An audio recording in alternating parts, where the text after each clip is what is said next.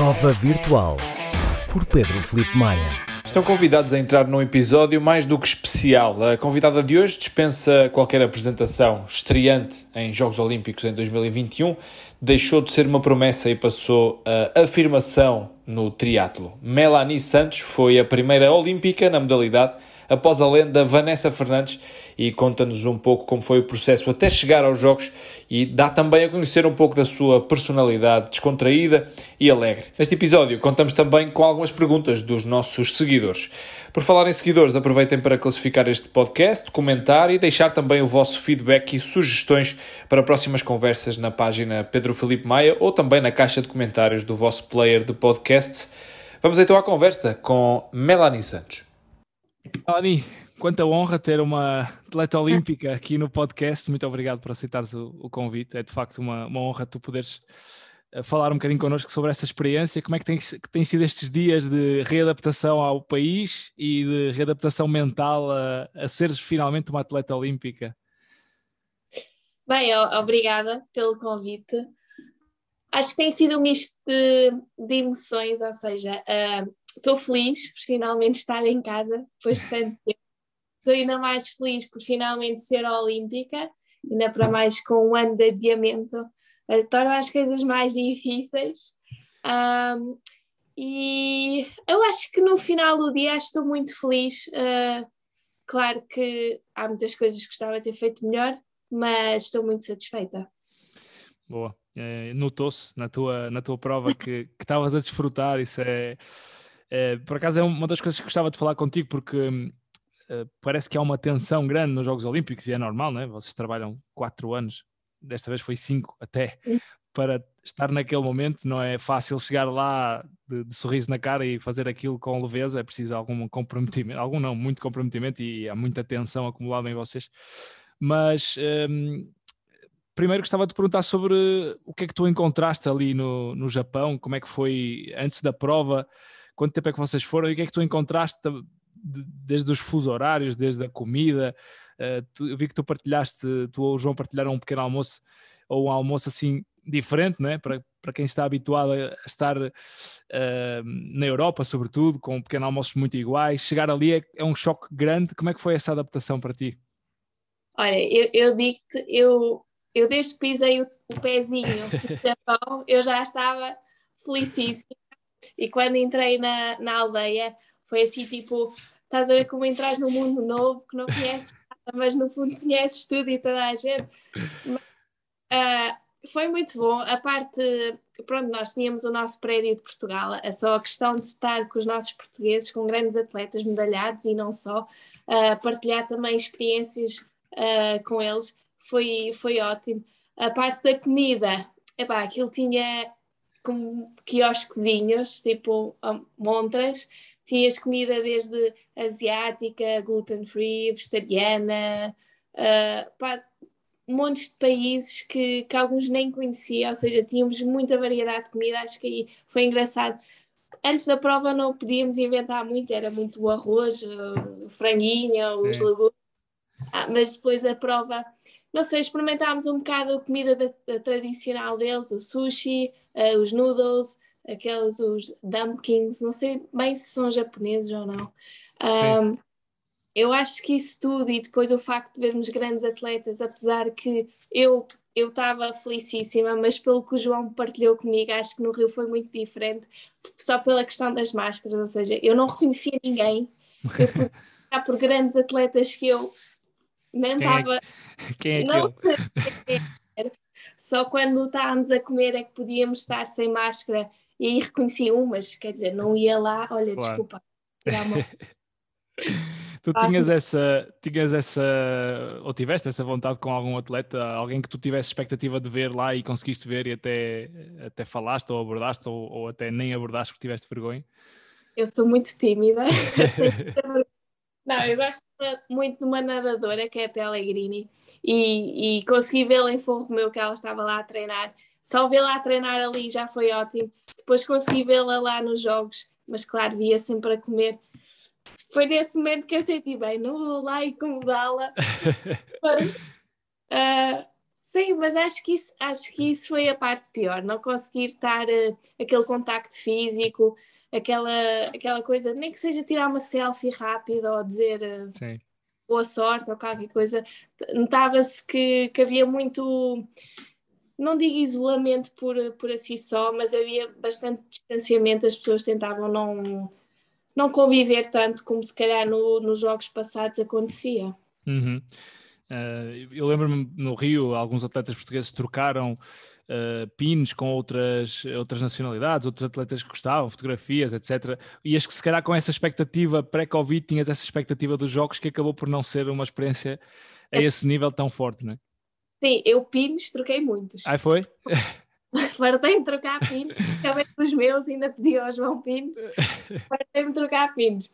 Mas Uh, sim, as fotografias não deu. Eu, eu também não sei, se calhar até dava, mas não me senti confortável de estar a. Não sei, no fundo, não é obrigar, mas ao, ao pedir a pessoa sentir-se mal por não querer dar e ficar aquele ambiente meio esquisito. Sim. Então preferi não. Mas filhos, fartei-me trocar. Pelo menos essa experiência olímpica foi.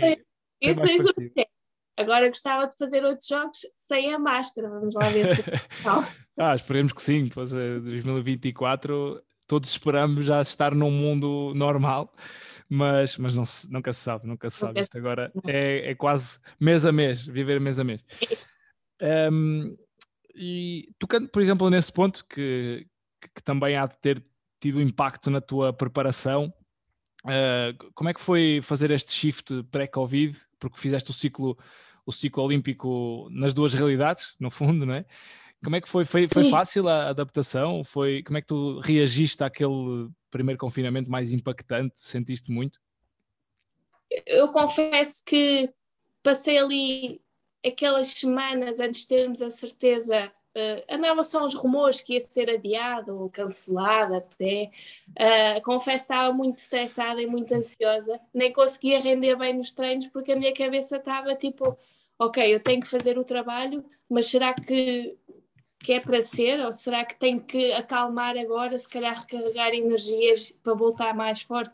Porque um ano sempre a treinar e, e depois não competir afeta-nos muito, ou seja, nós vivemos para competir. O, o, treino, claro, faz parte, mas a, a, a, competição é o que nos motiva realmente para, para andar ali e andar à morte e tudo.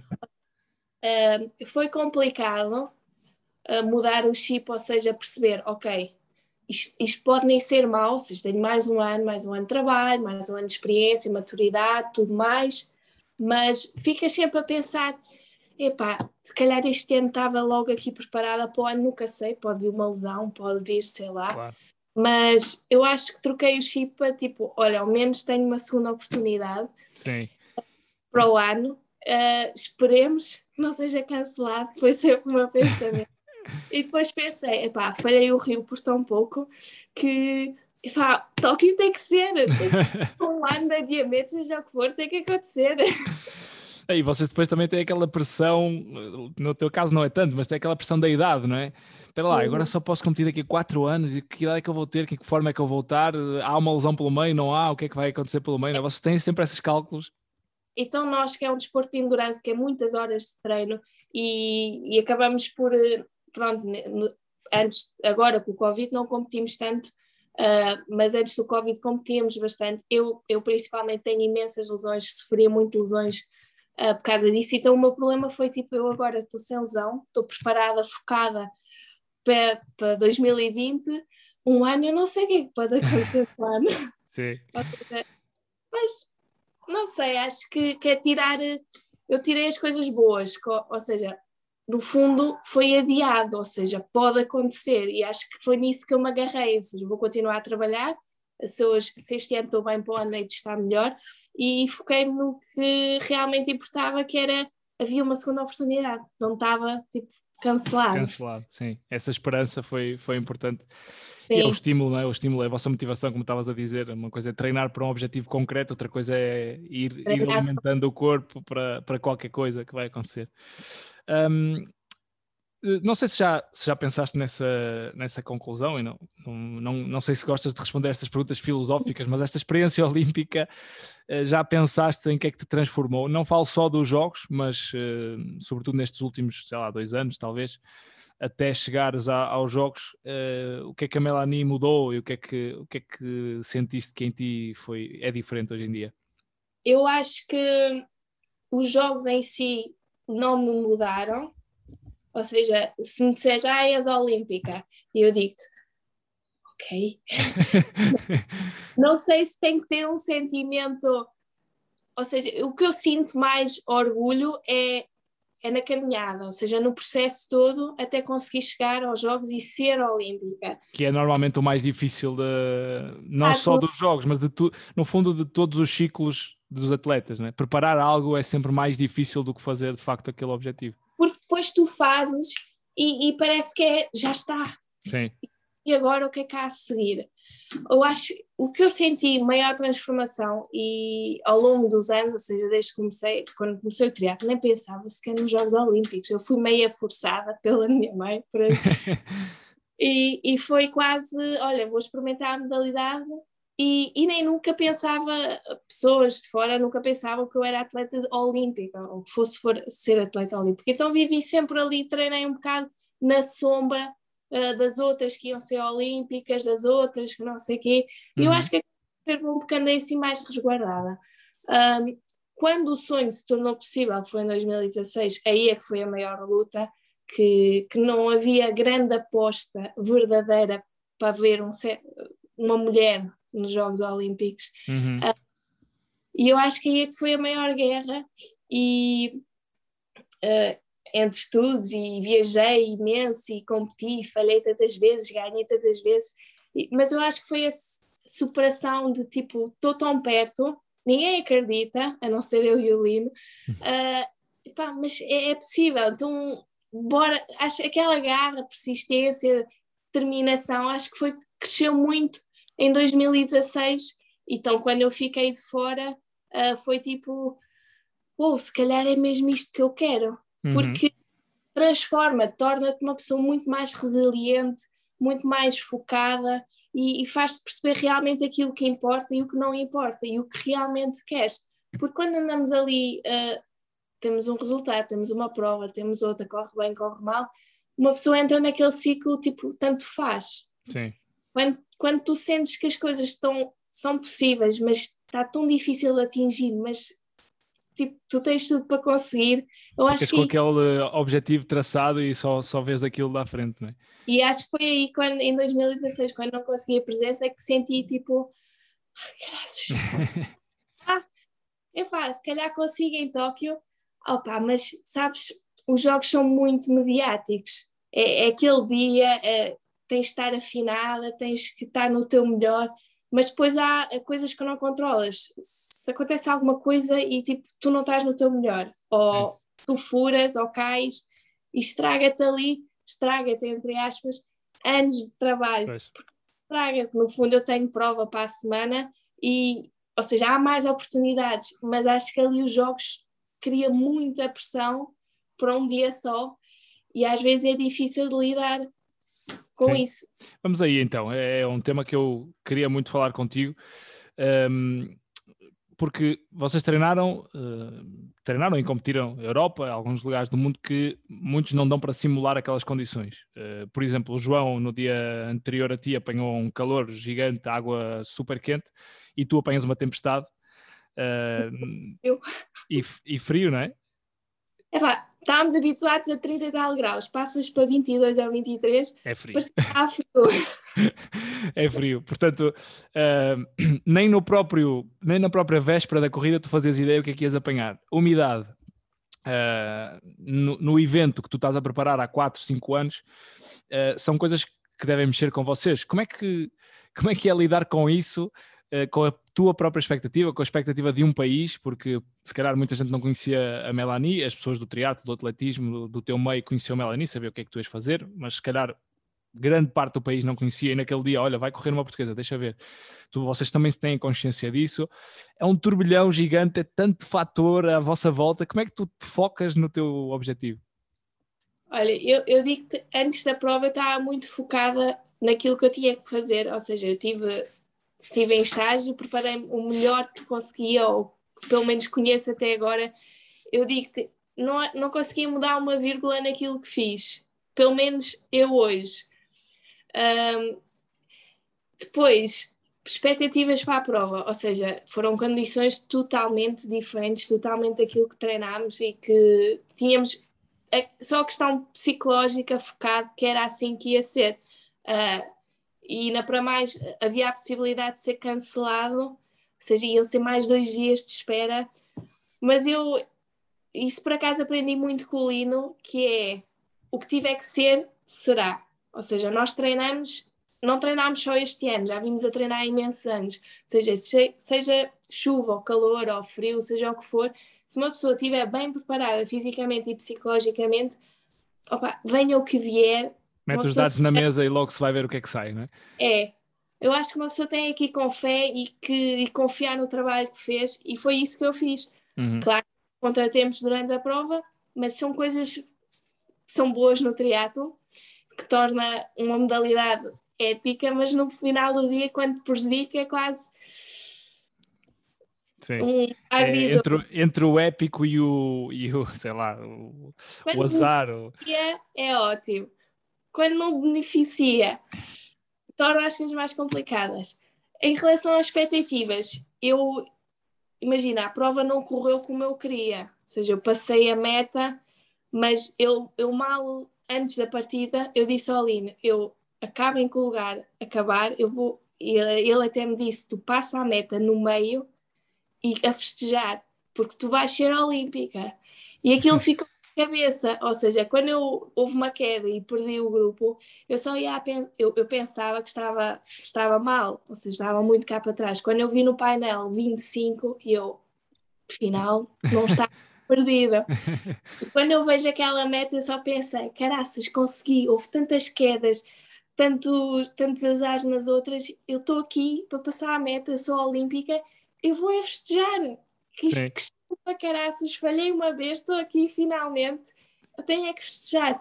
Só que eu estava muito feliz, só que no dia a, se, a, seguir cai, cai aquela, ou seja, uma pessoa re, vê realmente o que aconteceu, pensa melhor, dorme sobre o assunto e fiquei, como é que é dizer? Tive um misto de emoção, ou seja, estava muito feliz que finalmente consegui este sonho, mas ao mesmo tempo podia ter sido melhor, uhum. podia ter melhorado aquilo, podia não ter a vida que era, podia ter estar melhor colocado.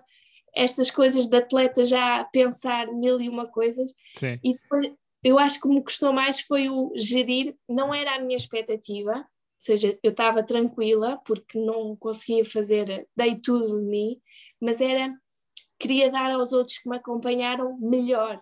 E eu acho que aí é que custa mais lidar com isso, é as expectativas dos outros, mas não os que eles têm de ti, é o que tu queres, o, o resultado que lhes querias dar, ou seja, o sinónimo, Sim. os resultados são sinónimos de trabalho, às vezes não é logo o resultado que queremos, mas pronto. E, e eu queria dar mais a eles porque eles mereciam mais, estás a entender? Sim. E, eu, e eu, é o mais complicado lidar nisto de ser olímpico. Uhum. Mas sentiste de alguma forma que eles pudessem ter ficado desiludidos ou achas que partilharam daquela felicidade de ela terminou, ainda tem aqui margem até para, para melhorar em próximas uh, competições, a competição foi difícil, houve quedas, havia chuva, havia perigo. Achas que os desiludiste ou achas que eles partilharam da felicidade contigo? Eu acho que eles partilharam da, da felicidade, eu que acabo por ser muito rigorosa com as coisas, mas não, o Lino até disse que pá, era uma grande oportunidade mas também o teu ano não é agora. Tu olhas para elas, elas têm 30, 34, os teus jogos são os próximos. Sim. E um treinador que te acompanha diariamente há anos e te diz isso, é quase como final. Estou é, no eu... bom caminho, não é?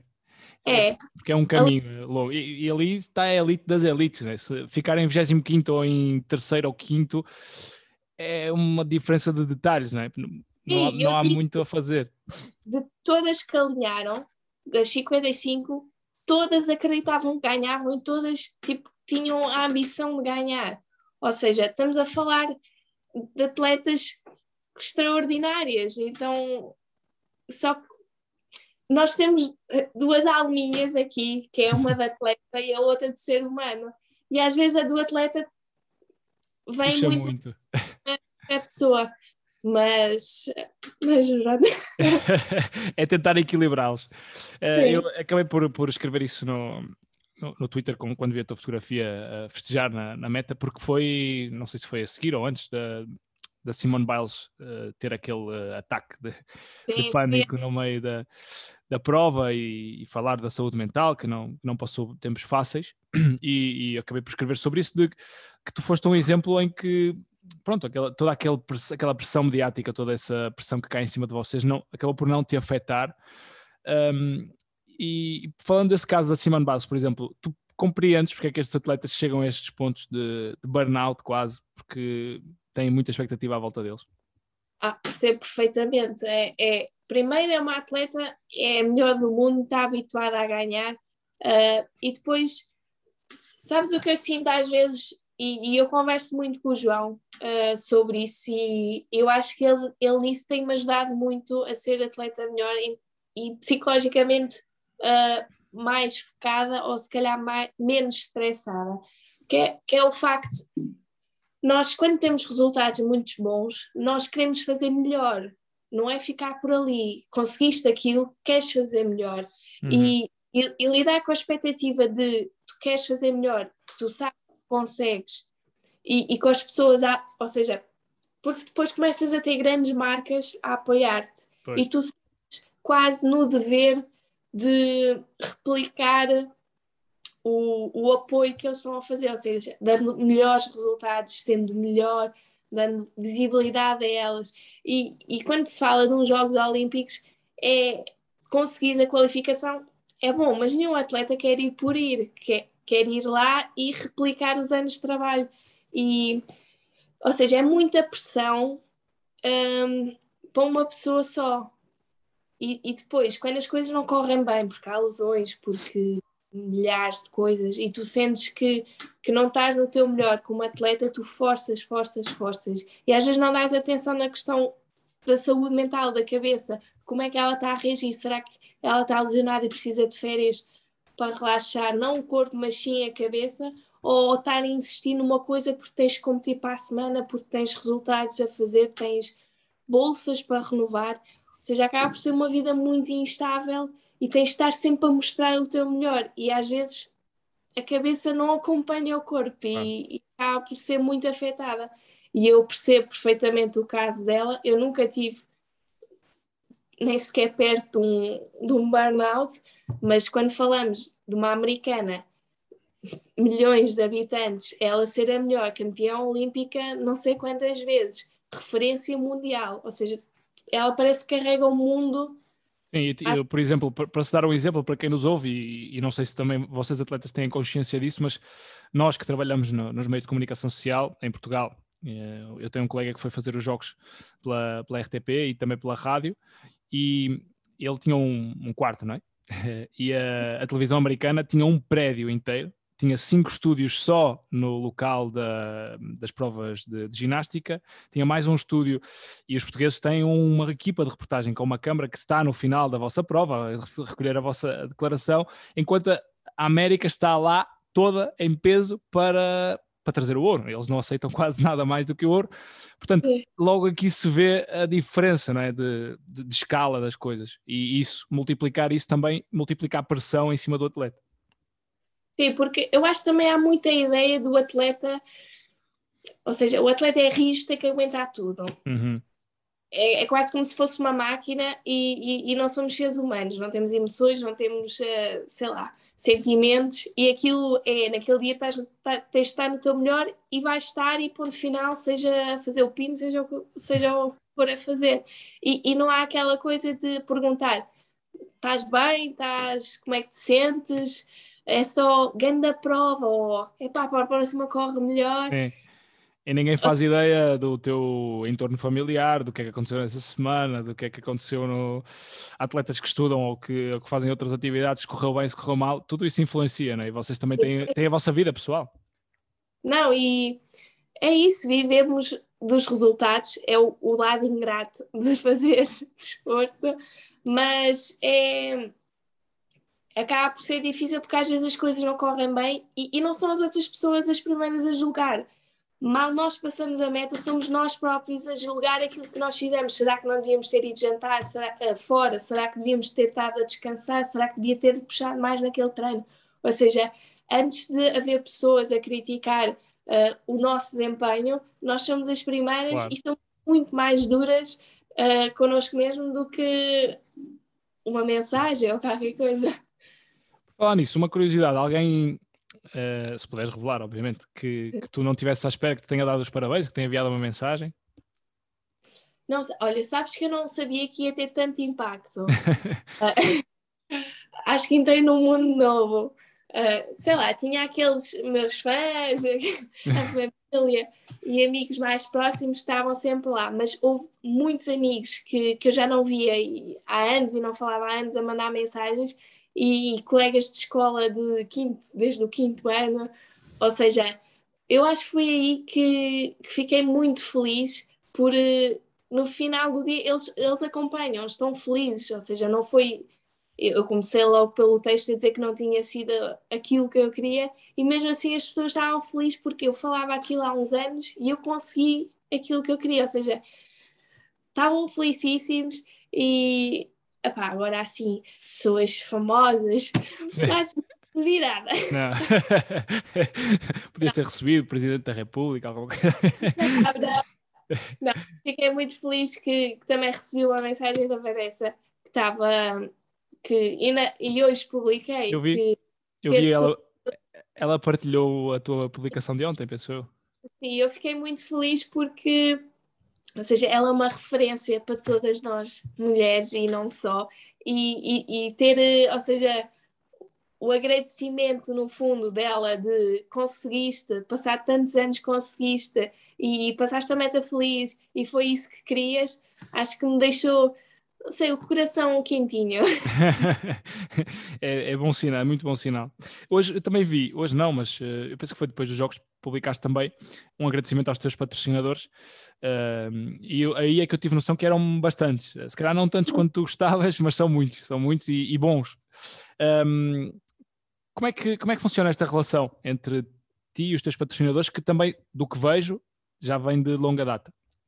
Sim, eu, eu eu sou uma felizarda porque trabalho no sentido de trabalho com marcas que eu, que eu acredito nos valores e que muitas delas são muitas porque são três modalidades. Pois, pois, sim, sim. Mas é que muitas delas já trabalham comigo há muitos anos, ou seja, não é uma coisa de há dois anos atrás lembraram-se, olha, tem aqui uma atleta que vai aos jogos, vamos apoiá-la, ou seja, muitas das marcas eu acho que são to quase todas, foi quase desde o início do triatlo. E estou muito, muito contente porque no fundo elas têm pessoas que trabalham diretamente comigo que percebem realmente o que é que é preciso fazer e os sacrifícios que fazemos para, para conseguir estar uh, a competir anualmente e quem sabe uma representação olímpica. E, e não vivem muito, ou seja, esta questão, o resultado ou seja, o resultado é sempre bom, mas acreditam muito nos valores, na, na mensagem que eu quero transmitir às outras atletas e, e, no caminho que fiz. Ou seja, cada um faz o caminho o melhor que consegue, o processo que quer fazer. Eu escolhi fazer este processo mais calmo, mais também não a pensar em mim como pessoa. E, e eles acreditam nisso e confiam e devem gostar de mim. não tem por que não, não o fazer. Mas, uh, por exemplo, no outro dia até estava aqui a refletir em casa, estávamos a, a refletir sobre. Porque estávamos a dizer que podíamos fazer mais pelos atletas olímpicos. É mais fácil tu promoveres uma figura pública ah, que, que, dá retorno, é? promoveres e falar sobre ele e até admirares mais o trabalho porque se expõe mais do que um atleta olímpico que está ali um bocadinho num laboratório quase três ou quatro anos ou dois anos a, trabalhar para um objetivo e depois vocês acabam por levar todo o retorno em dois ou três dias, porque é quando fazem a prova, no dia anterior da prova, que as pessoas tomam consciência que vocês existem e que, e que até conseguem grandes resultados. Mas estávamos aqui a, a, a desabafar que tanto nós que gostamos do desporto podemos promover-vos mais, mas muitos dos atletas, que até não é o teu caso e o do João, podem também mostrar mais do que fazem nas redes sociais hoje em dia. Vocês mostraram um treino, se calhar não têm consciência de, do que inspiram a outra pessoa. Tu publicares um treino de bicicleta ou de corrida ou de natação, ou a tua rotina do dia, como é que foi o teu dia, se calhar vai fazer a diferença entre eu sair do sofá ou eu não praticar nenhuma modalidade. Como é que tu geres isto? Como é que tu, o que é que tu decides partilhar? O que é que tu gostas de partilhar? O que é que te irrita ter que fazer? Porque até tens um compromisso de, de marca e tens que fazê-lo. Sim, eu, eu, por acaso não tenho assim compromissos rígidos, vai, aquele uhum. dia aquilo, não sei, deixam muito à vontade de publicar o que às vezes até me ajudam a fazer isso. Uh, eu às vezes falo isso com o João, porque o João vem de uma era diferente que não havia nada disso, e ele fala, ele às vezes quando está mais cansado diz, fogo, antes era só treinar, não sei o quê, não havia estas coisas de publicar, não sei o quê, eu venho de uma era que gosto. Sim. Às vezes publico tanto como gostava, porque estou cansada, estou estressada, não me apetece mesmo, e, e não publico tanto, mas eu gosto. E, mas há muita ideia de, uh, do atleta como dá o máximo, ou seja, não está a treinar por treinar, está a treinar ali com foco, com objetivo e às vezes chega a casa estourado e agora fazer um Story e agora não sei o quê. E eu acho que aí para as marcas em si é bom ter os influencers nessa questão de divulgar mais, porque é o uhum. trabalho. Mas acho também importante ter atletas para ver realmente o que é ser um atleta de alta competição a sério. Um, mas eu acho que o que a grande diferença que falta é porque o influencer é o trabalho, o atleta, o trabalho não é esse, o trabalho é treinar para ter o resultado. Claro que isto agora entrou e faz parte e tem, eles têm que tentar treinar isso. Mas eu acho que faz, faz falta as marcas que apoiam esses atletas apostar na divulgação deles, ou seja, nem que seja arranjar uma equipa. Olha, quinta-feira fazes quê? Pista. Estou na pista com um fotógrafo, tiramos fotos, ficas com isso e nós ficamos com imagens para Sim. divulgação. É um, um exemplo muito fácil, mas claro. isso tudo requer dinheiro, requer pessoas, requer eh, uma equipa, mas acho que se houvesse uma liga em algumas uh, marcas, se houvesse uma ligação mais próxima nesse sentido, tipo, não é o atleta que tem que andar com o telemóvel e a pensar sei... durante o treino, não é que eu vou tirar a fotografia agora, tá, chegas ao final, não, não tiro, sai, siga. Porque eu ao início estou muito com melhor aspecto, acabo umas séries à morte na pista. Olha, agora tirar uma foto. Se correu mal, nem quero ver telemóvel. Se correu é uma foto. Ou seja, e às vezes o treinador não tem muito jeito. Sim. e o Lino também não deve ter muita paciência. É, eu acho que é mais. tem jeito, tem muita paciência. E há atletas que às vezes não têm o treinador todos os dias. Claro. E e eu acho que para introduzir este tema, se calhar se fossem as marcas a ajudarem a ensinar, até quem sabe, ou apoiar um bocadinho essa parte, era bom. Uhum. Ah, porque há, por exemplo, não bem dentro da vossa esfera, mas já num nível diferente. Eh, o Ian Frodino, que saiu dos Olímpicos, passou para um. No fundo, passou por uma vida comercial. O, o rendimento dele permite-lhe viver de, um, de rendimentos comerciais e ele tem equipa de trabalhar com ele. Enfim, é uma, uma loucura. Qualquer treino que ele faça deve ter filme, fotos, etc. E depois tudo isso é uma máquina à volta, mas, mas é Sim. outro nível.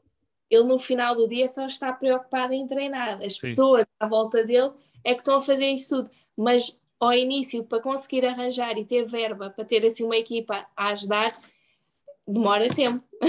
e as marcas que têm essa verba e têm essa disponibilidade, uh, acaba por ser muito mais fácil e cada um foca-se realmente no trabalho que tem que fazer. Olha, vou deixar as minhas curiosidades e vou passar à dos outros. Eu abri uma caixa de perguntas no meu Instagram e houve aqui muita gente a, a perguntar, muita gente também a felicitar-te. Um, e, e, isso, pronto, vou resumir tudo isto numa, numa só mensagem de parabéns uh, da Cristina Carvalho, que disse parabéns, foste fantástica e, e, e, agradece também tudo o que tens feito pela modalidade. Mas vamos aqui a perguntas mais, mais diretas, por exemplo, vou dizer o nome para, para as pessoas também sentirem que, que fizeram parte, o TMG Godinho perguntou, como é que se gera uma vida pessoal com a intensidade de três disciplinas diariamente? Brasil é com o João. Não, eu, eu, tenho sorte porque o João uh, faz o mesmo que eu. Ou seja, temos as rotinas muito parecidas. Eu acho que se tivesse que ir aí agora para o mercado, arranjar um rapaz que Aturaste todo esse, todo esse circo.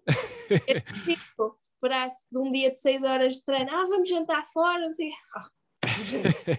Agora Espera, daqui a quatro anos falamos.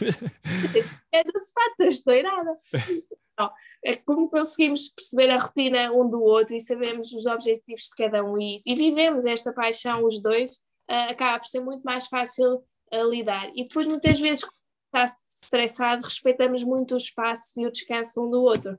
Ah, e nisso posso confessar que tenho muita sorte. Ajuda também o facto do João perceber bem e também partilhar dessas rotinas. Hum, uma pergunta engraçada da Rita, que, que, também, que também faz triatlo, mas amador, ah, no mesmo clube que eu, a Wake Up Rita, perguntou: Nós não temos ideia de- do que vocês treinam, pois não? Foi a pergunta da Rita. Eu sei, eu acho que há alguns que devem treinar parecido. Não, eh, opá, a nossa semana eh, varia entre 25 a 30 horas de treino. De treino mesmo. Depois falta o eh, massagens, eh, fisioterapia, f- se tens um toque ali, mais meia hora de reabilitação, por assim dizer. Sim. Mas não, ah, treinamos, nadamos seis vezes por semana, menos ao domingo, pedalamos cinco vezes, cinco ou seis, e corremos eh, seis, cinco a seis. Ou seja, eu, eu menina, ah, eu nado, que 25 km por semana, 25, 30. Bem, o Lino depois há de dizer se é melhor. Ah, pá, entre 300 e 400 de bike e a correr a 60 km, que eu não posso fazer muitos quilómetros a correr, que sou muito passarinha. Ganhas muitas lesões. Sim, e isso foi bom que comecei com o Cabé a fazer ginásio, que antes não estava a fazer ginásio, e o ginásio ajudou-me muito. Não foi na questão de ficar mais maçuda, que isso não fiquei, mas a, a prevenir muitas lesões, e isso faço três vezes por semana e tem sido, pelo menos não há toques nenhums. Nem de propósito, o KB mandou aqui uma mensagem a dizer o que é que ela acha do preparador físico. Rígido! ah, é? Teve a pôr mais peso, mais peso. Não, tive um trabalho fantástico, ah, porque, como eu já disse, eu não, não gostava de fazer ginásio porque pensava que era só levantar ferro e aquelas máquinas e não sei o quê, e ele veio mudar muito essa mentalidade, ou seja, fez um ginásio muito mais para mim específico de triatlo, ou seja, não faço muitas máquinas, faço mais peso livre, com elásticos, com N de cenas, mas muito mais específico para triatlo e não uma coisa tão geral como eu estava habituada. Uhum. Para, quem não, para quem não sabe do que se fala, nós gravamos um podcast, penso que há dois episódios atrás com o KB, portanto, para quem quiser saber mais sobre esse tipo de treino, também pode ouvir, porque é muito, muito interessante. Um, a Cristina Carvalho perguntou também que ela diz que está a duas semanas de fazer a sua primeira prova de triatlo sprint e pergunta como é que foi a tua primeira prova? Epá, Lembras? Eu já nem me lembro muito bem. Eu não sei se foi a primeira, mas eu lembro muito bem de um duatlo, nem era triatlo, duatlo, do Cadaval, ah, que eu tinha facilidade a correr. Ah, saí toda disparada, toda doida, ah, muito bem na corrida e depois na bicicleta. Nunca tinha andado de bicicleta assim de, de estrada, assim competição, no meio do. Na, na altura saíam homens e mulheres tudo junto. Pronto, aquela confusão toda. Olha, cheguei para aí último. Muito mal. E depois é correr outra vez lançada, recuperei os lugares. Eu nem sei, eu acho que nem fiz pódio nem nada. Um, mas sabes aquela, aquela cena de pá, tu consegues estar na frente, pronto, ali na bike foi pior, mas depois consegues voltar a recuperar. Ou seja, só falta uma coisa ali no, no duato, pelo menos para melhorar, Sim. e é coisa que tu nunca fizeste. Então dá pica, e eu acho que para ela o primeiro triatlo é sempre especial e eu acho que ela vai ver que tem montes de coisas para melhorar, mas eu acho que no, no final o mais importante é que ela se divirta e que goste da modalidade. Com certeza. E a, a Cristina, por acaso sei, sei quem é, eh, já vai começar a modalidade eh, já, já tarde, ou seja, já não é uma pessoa de, de formação e é, é engraçado porque as pessoas estão a começar a muitas vezes porque veem na televisão, porque veem outras pessoas a fazer e, e começam a, a gostar do triatlo. Por acaso no outro dia vi uma reflexão, acho que era de um treinador, e aproveito para, para meter aqui esta pergunta no meio, um, que é, disse, disse que o triatlo, muita gente olha para o triatlo e, e, muita gente que viu a vossa prova, vi muitos comentários dizer é impossível, ele tinha parado logo na natação, é impossível fazer três modalidades, são super-heróis. Isto, é assim, obviamente que ao, ao, vosso nível é diferente, mas Sim. Quem quiser fazer uma prova de triatlo com, sei lá, 5, 6 horas de treino por semana, conseguirá fazer, não é? Eu acho que qualquer pessoa consegue fazer. E eu acho que o mais giro do, do triatlo é que não é nada monótono. Ou seja, pois é isso água. Sobretudo nos treinos, né? sobretudo a treinar, porque quem treina para uma maratona passa a semana 60 km só a correr toda a semana. É, eu acho que foi isso que me cativou no triatlo e depois é que percebi que era muito mais duro. Mas, e fui, apercebi-me já um bocado tarde, mas foi a natação, a questão daquela, pelo menos a minha monotonia sempre dentro de água e, e se calhar pela questão de não ser tão boa como, como eu gostava de ser, uh, cansa um bocado. E o triatlo, tu hoje, uma pessoa que está a começar, hoje não consegues ir à piscina. Olha, pego os ténis, vou correr. Uh, queremos ir de fim de semana, não sei onde, com a família. Olha, há ali um mar, vou dar um, mergulhozinho enquanto a minha mulher está na, na toalha e depois vamos correr ao final do dia todos juntos. Ou seja, dá para fazer em qualquer lado, desde esteja, mesmo com mau tempo dá, mas convém bom tempo, ainda por cima agora uh, no verão sabe também. E podes fazer, e não precisas fazer as três modalidades todos os dias. Claro. E, e é muito versátil e podes levar a família e pronto. Portanto, não é apesar de no dia da prova ser a soma das três modalidades, não é bem isso um triatlo, é, acaba por se separar ali em algum momento as, as três coisas. Sim, nós, nós a treinar diariamente eu não faço um triatlo todos os dias, ou seja, hoje nado, uh, amanhã se calhar corro ou faço bicicleta com uma transição mas nunca faço as três coisas seguidas normalmente. E para quem está a começar, não precisa de fazer as três coisas todos os dias ou treinar eh, todos os dias natação. Eu acho que ao início é mais desfrutar. Hoje quero ir nadar, vou nadar, dói mais os braços, olha, vou dar uma corridinha e quem sabe alguém vem comigo ou vem de bicicleta, ou seja, há muitas maneiras de acompanhar. Sim, sem dúvida, sem dúvida. Um, duas perguntas da Rita Fialho. Uma tu já tocaste agora nesta anterior, que é o que é que te motivou a deixar o canal, pelo visto a Rita conhece-te conhece bem, um, e a natação, para te dedicares ao triatlo e como é que foi essa transição? Eu acho que eu, eu também, eu tinha 15 anos, não sei se as minhas colegas iam desistir, uh, nós tínhamos uma estafeta de quatro, dávamos todas muito bem e elas iam desistir porque iam para, o, uh, para a escola dos crescidos. E e eu não ia ficar nessa escola, eu era um ano mais nova e ia ficar noutra escola. E eu acho que a questão delas quererem desistir, e eu também já estava, andava lá um bocadinho por elas para me divertir e, e pronto, acho que senti ali que elas iam embora e aquilo já não ia ter a mesma piada e já não estava a tomar aquele gosto pela natação e a competição como tinha ao início. Então quis desistir, mas a minha mãe não me quis ir para uma vida sedentária de sofá e eu tinha a Raquel Rocha, uh, ela andava comigo no canal. Na altura ela, ela tinha, já andava no triatlo e, e eu como fazia já corta-matos colares e não sei o que, o pai dela convidou-me a experimentar. Uh, havia na altura detecção de talentos em Rio Maior e eu fui e depois começou a paixão, não sei. E a mesma. Uh, onde é que está a pergunta? Está aqui. A mesma Rita Fialho perguntou como é que se desenrolou a vida desportiva amador para profissional? Como é que se dá essa transição? Eu acho que a maior transição foi em 2016. Uh, e também quando eu fui para o Benfica é que senti que, ok, estava na altura, porque já tinha os resultados, estava perto de uma qualificação olímpica, uh, o Benfica tinha feito uma proposta, ou seja, quando um Benfica faz uma proposta, a coisa começa a ficar muito mais séria.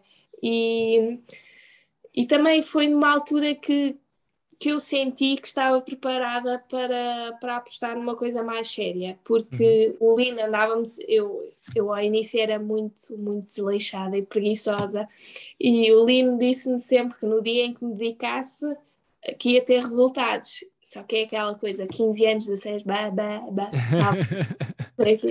porque os resultados saíam muito facilmente, porque nessas idades às vezes o talento não é, não reflete o trabalho.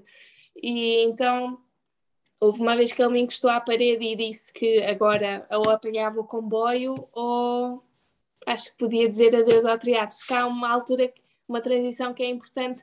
Então nós mulheres ali 18 anos questão da menstruação, o corpo altera, ou seja, se tu ou apanhas o comboio ou acaba por ser difícil acompanhar o processo para seres profissional. E acho que foi aí que eu disse, ok.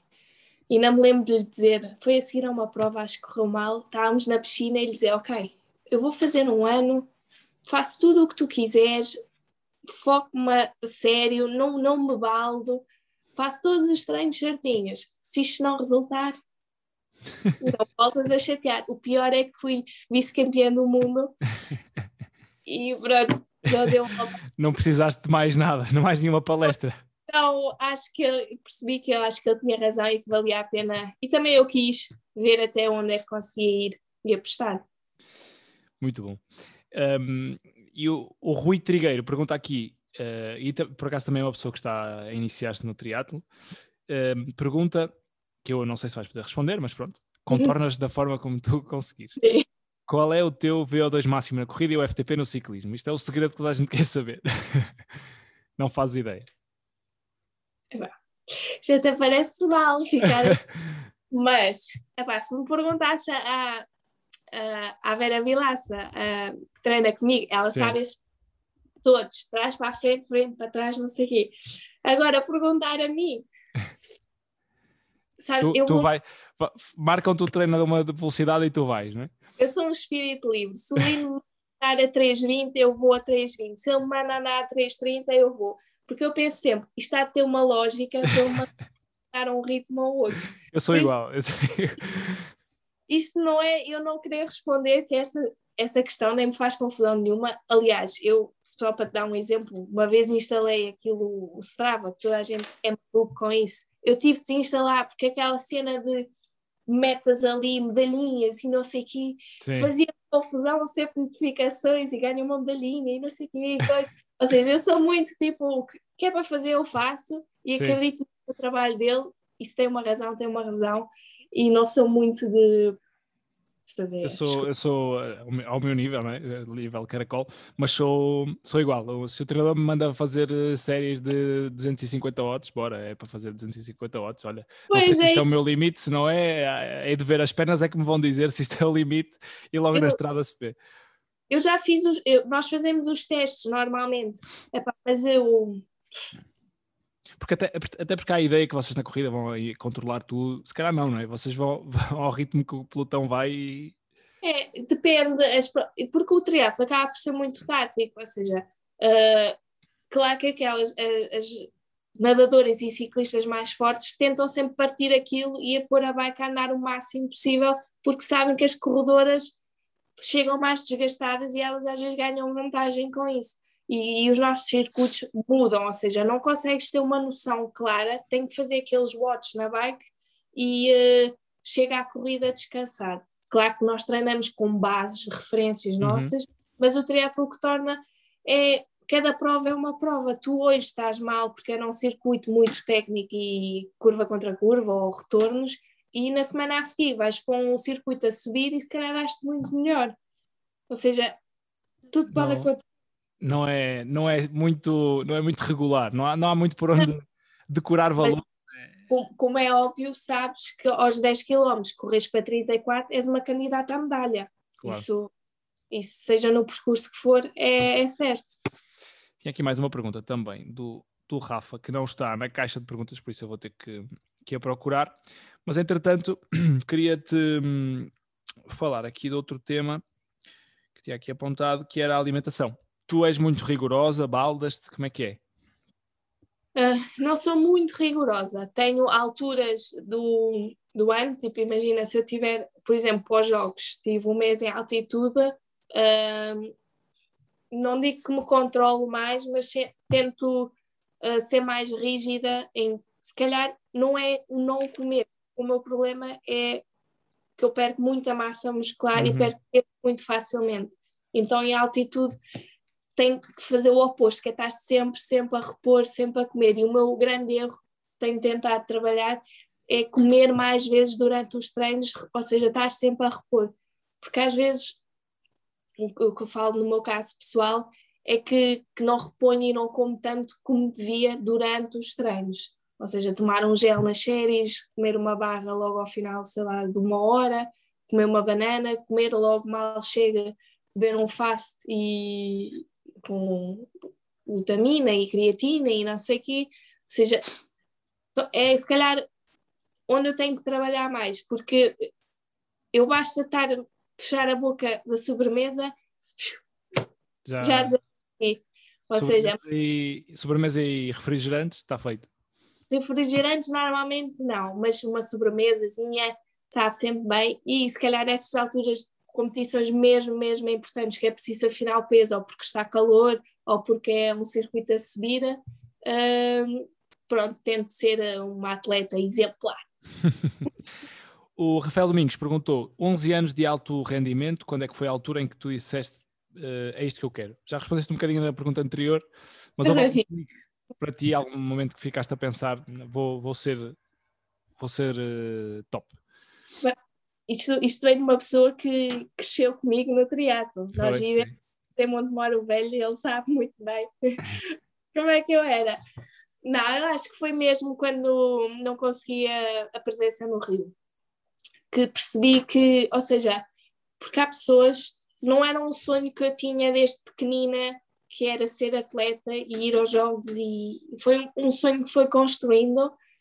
Uh, se calhar as pessoas à volta que o foram construindo em mim, e eu depois acabei por perceber que era aquilo também que, que queria.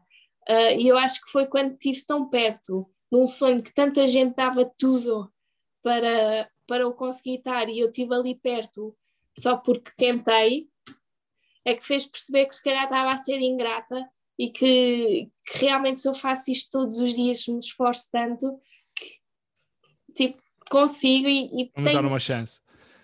Não é tem que ser, mas tem que dar uma chance para, para o conseguir. Uh, tens algum treino favorito, alguma, alguma coisa que tu vejas no, no teu plano semanal e pensar ah, este dia vai ser divertido? E o contrário, qual é aquele que tu né, dispensarias? Eu agora, eu antes podia dizer que o ginásio, pé. ele diz, ele... O cabo é ovo.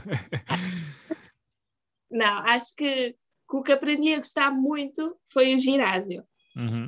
É bem facilmente. Adoro muito fazer treinos de pista, uh, aqueles que uma pessoa sai mesmo com aquele salto, não sei se é sal, mas toda suada, desidratada, desidratada KO.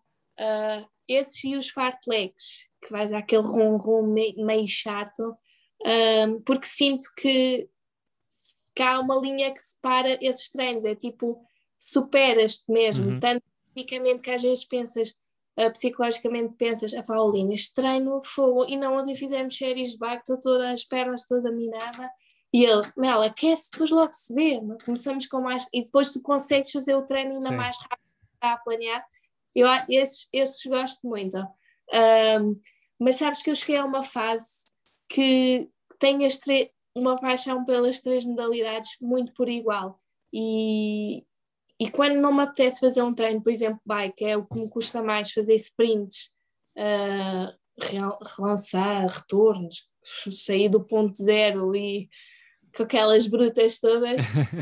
um, o que me custa mais, eu penso, pô, é o meu ponto fraco, e tenho que melhorar e tenho sorte que a Vera e a Madalena são rijas nesse levo sempre uma abada nesses treinos então tento-me focar, vá, aguenta com ela agora puxas tu e não sei o quê. Ou seja, tirar sempre pontos positivos de todos os treinos porque senão torna-se muito duro senão é, um, é uma vida de sofrimento mas acaba por Você acaba... tem que partir no final do dia. sim.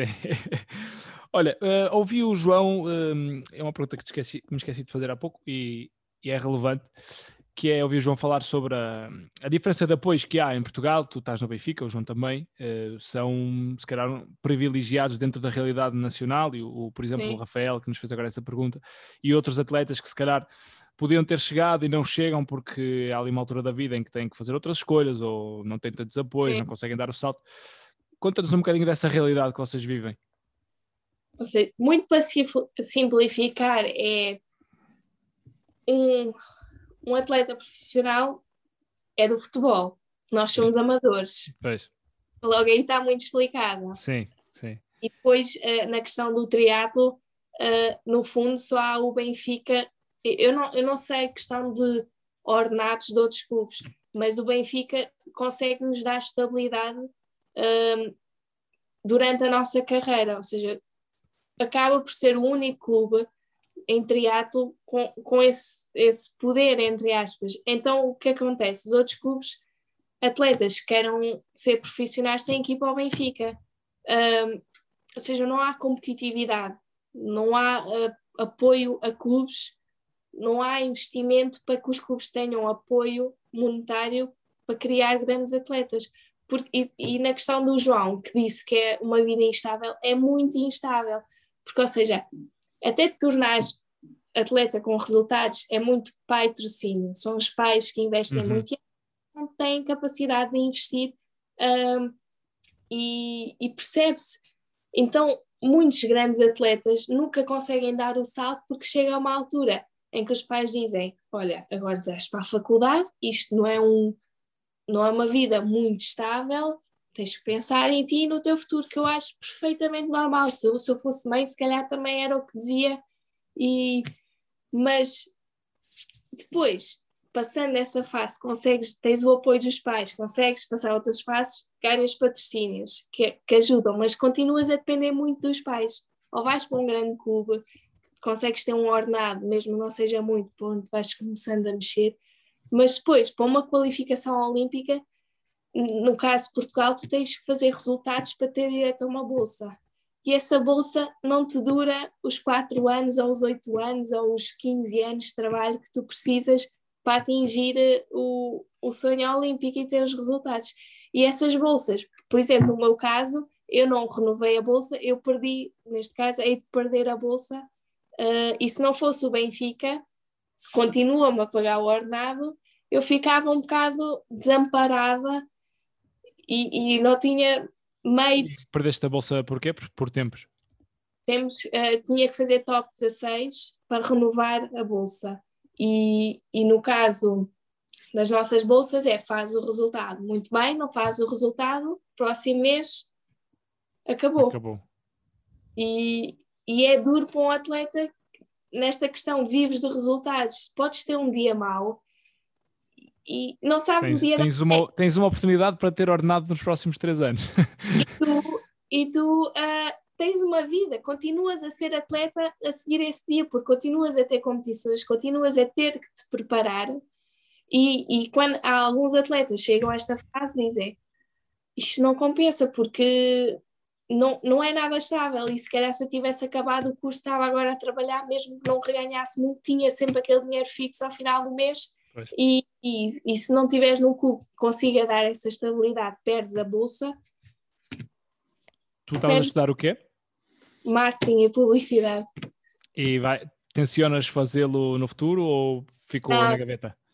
Não, tenciono muito porque não me vejo a ser treinadora. não sou muito rígida eh, como o Lino fazer treinadora. Então, gostava, tar, gostava muito de ficar com uma marca que já tivesse trabalhado e ajudar outros atletas a conseguirem uh, não sei o sonho olímpico, isso cada um decide o que é que quer, mas a ter uma grande carreira desportiva. É um boa, uma boa motivação para o futuro, não é? Sim. Tens já aí um caminho pensado, isso é ótimo. O caminho está pensado, agora falta terminar o curso, reformar-me e quem sabe conseguir ficar com, com os que já trabalharam comigo e, e continuar um bocadinho o trabalho que eles, que eles já têm vindo a fazer. Portanto, vamos por partes. Futuro a curto prazo, mundiais, já agora na, na próxima semana. Como é que isso vai ser? Eu achei que já estavas de férias, estávamos a falar em off, achei que já estavas de férias, mas não. Não, tenho que ir renovar a bolsa. ah, ainda vale, ok. Ainda podes fazer. Eh, ainda, ainda, ainda... Vale porque eu tenho provas. Hum, acho que no caso do atletismo pode não valer porque terminaram a época. Um, se, se, eu não tivesse agora provas, era só em março. Tinha outra até, até março tinhas que te arranjar de alguma maneira.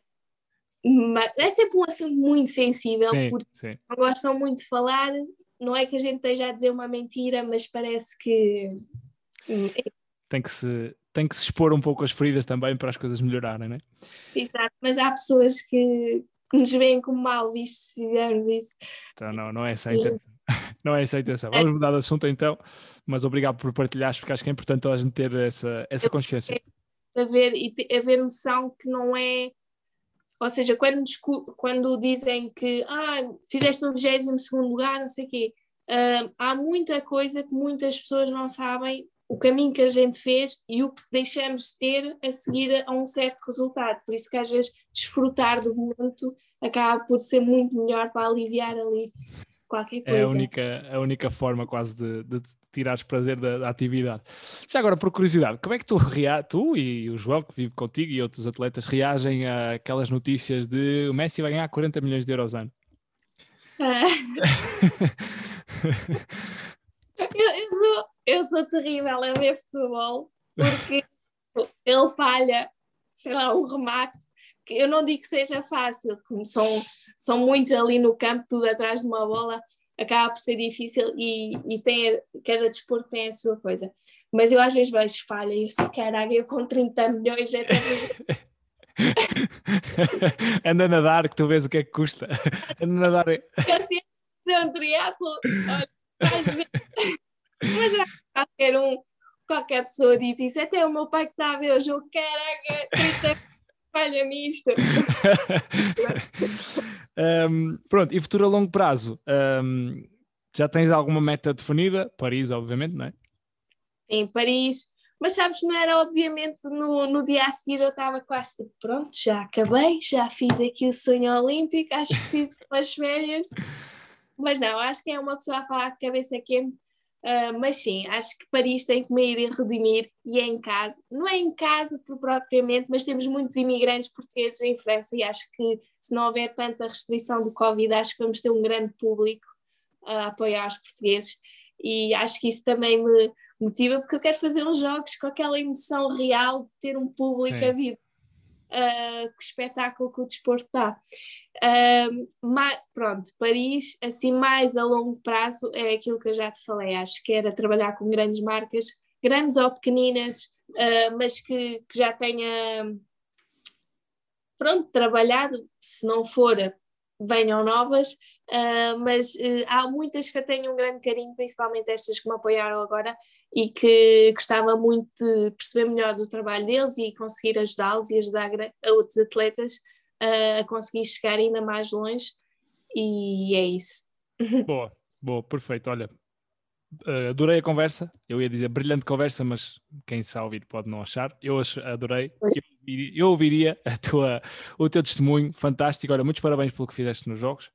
Obrigada. Para, para, os Mundiais e, e, vamos continuando a acompanhar o teu os treinos. curso. Exatamente. Quem não te segue ainda, Melanie Bronze, no Instagram, pelo menos, e pode seguir, pode continuar a seguir o teu percurso. Sim, obrigada. E depois, quando for a altura de descansar, descansa, que também, também é preciso e também mereces. Não, nós descansamos pouco. é uma modalidade tramada, mas não desistam, é muito boa. É gira, é gira, é gira. É, é, é variada, pelo menos é variada, dá para, para fazer várias coisas. Sim. Quanto mais não seja para ter um corpo mais ou menos decente.